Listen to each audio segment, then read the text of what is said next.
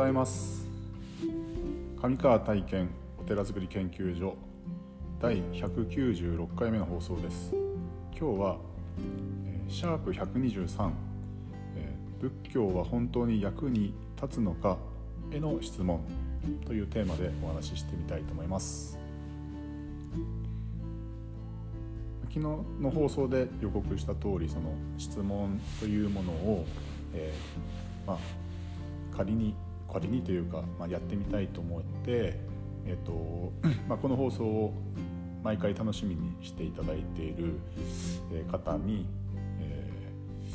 ー、まあ、今今まで放送した中でもうちょっとこれを深掘りしてほしいとか何か質問みたいなものを今度今後やってみたいんですけど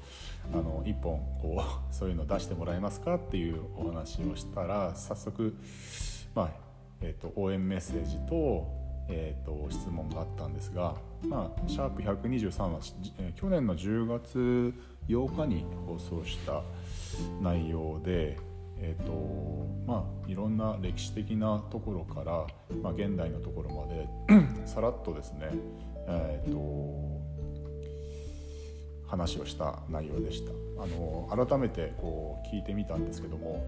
まあ、第一印象としてはまあ、内容はうんぬんあのいろいろあるんですけども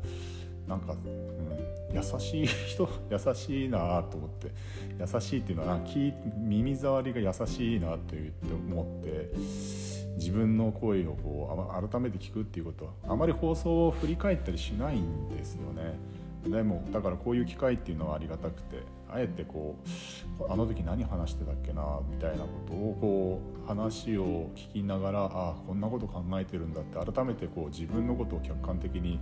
見ることができて、まあ、いい機会をいただきたなと思って改めて面白いなというふうに思ってました。で、えーとまあ、この中でですね、まあ、いわゆる現代の中にその、まあ、質問の内容ですね、まあ、心の不安というものが、えー、今たくさんこうあると、えー、まあ世の世間にはですね。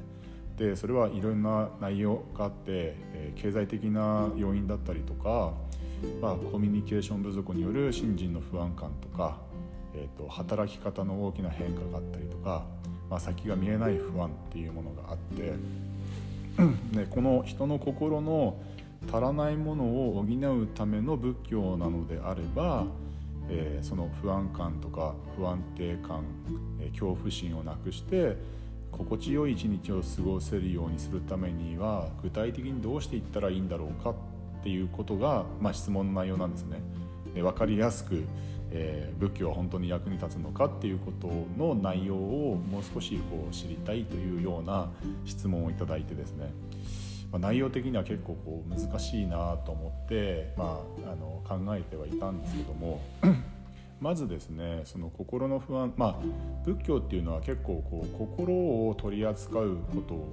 とを中心に、えー、やってきているとあの思うんですね。まあ、そればっかりじゃないですけども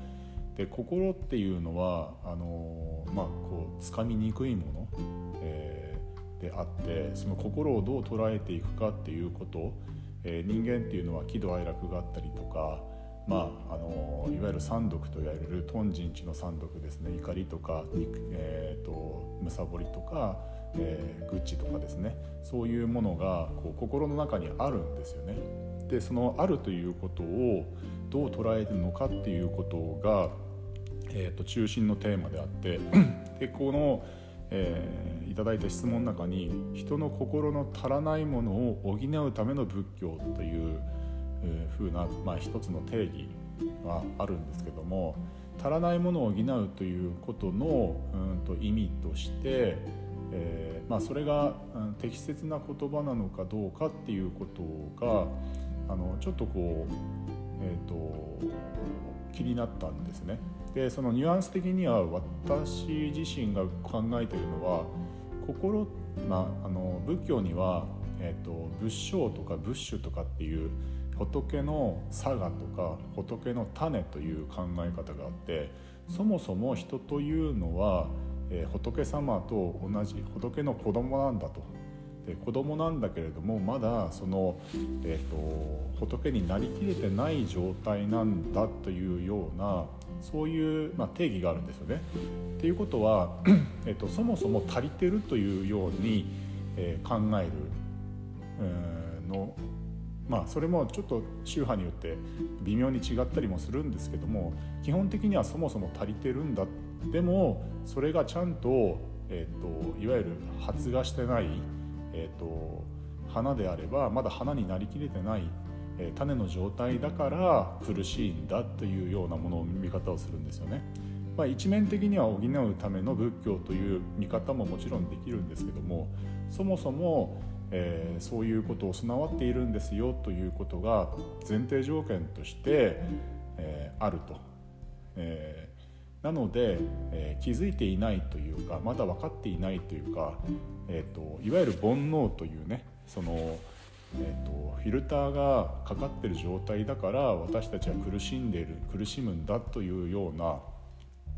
いわゆる宿泊ですよね。生老病死という、え4つの苦しみまたえーとえーと、温存あの嫌いな人とも会わなきゃいけない、えー、不と服、えーと、欲しいものが手に入らない、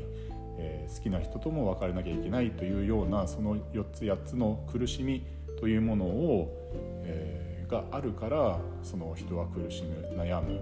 えー、迷うであってでそのことに対してじゃあどのように、えーまあ、仏教は取り組めばいいかということが、え、ずっとこう研究というかね発展というかね、まあ、教えとしてお釈迦様の教えとして、えー、まあ、うんと続いて伝統、あの、私たちにこう、えー、その、えー、こう生きたらいいんだよっていうこういうふうに捉えたらいいんだよというような、あの生き方の、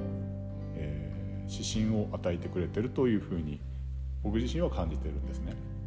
で法華経の中にあの一心よく見物封じ釈心妙というお経文があって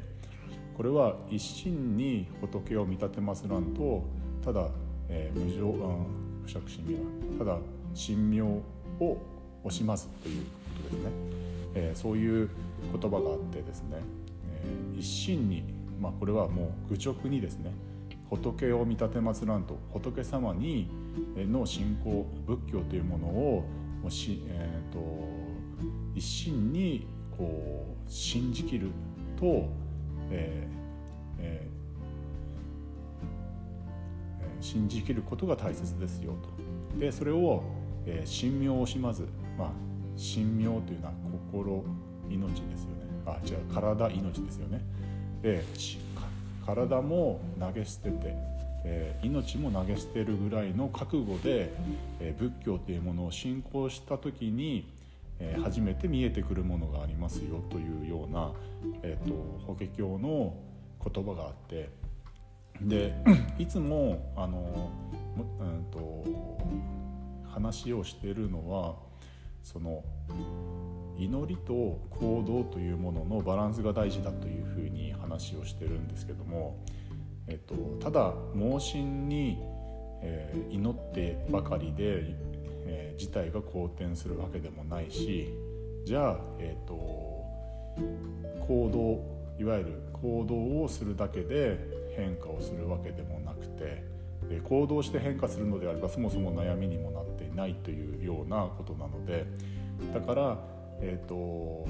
なんだろう、うんと、人事を尽くして天命を待つというような言葉があるけれどもその私たちは行動を、えーと、悩みに対して苦しみに対して行動を変化することによって、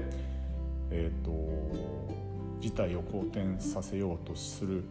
こととあとは目に見えない力というかね目に見えない祈りみたいなものとこう両立することが大事なんだというようなことをいつも話をしてるんですけども実はその前前前にその仏様への、うん、信仰というものを本気で考えるのであればまずその行動よりも祈りというものが先に来て、え、本当にそれを苦しみから逃れたいというか、まあ、もうちょっと,、えーと、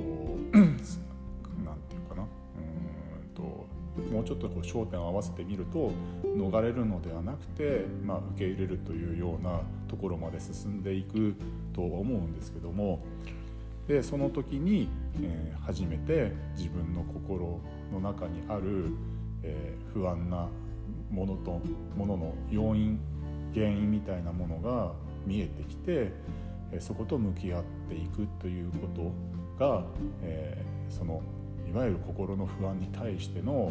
えー、対応の仕方対処の仕方っていうふうに、えー、考えてます。でそのためには一心欲見物風磁釈神明という言葉を、えーまあ、いわゆるそれを信じるということが実は心の変化をもたらしてその先に行動の変化が、えー、来るのではないかなという、まあ、その順番は人それぞれあると思うんだけれども、まあ、その、えーまあ、いわゆるご縁縁があって、えー、そこの、えー、環境になるということが大事なのかなというふうに思っています。うんなかなか分かりやすくと言われていたんですけども、うん、どうなんでしょうかさらに、えー、難しくなってしまったのかなもうちょっとこう 焦点を合わせた方が良かったのかなって言いながら、まあ、今日はそういうことで話をしてみたのですがどうだったでしょうか？えーと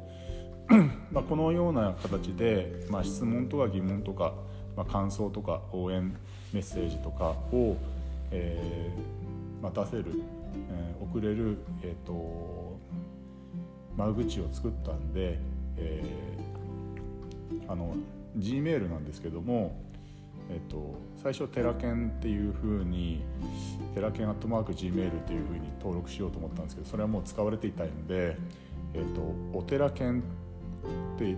ローマ字で小文字ですね。OTERAKEN お寺犬アットマーク Gmail っていう、えーとメールアドレスを開設したので、えー、そういう疑問とか質問とかがもしあれば、えー、送ってみてください。あの取り上げて、えー、きたいなというふうに思ってます。はい。今日も一日、えー、素晴らしい日をお過ごしください。お祈りしております。ありがとうございました。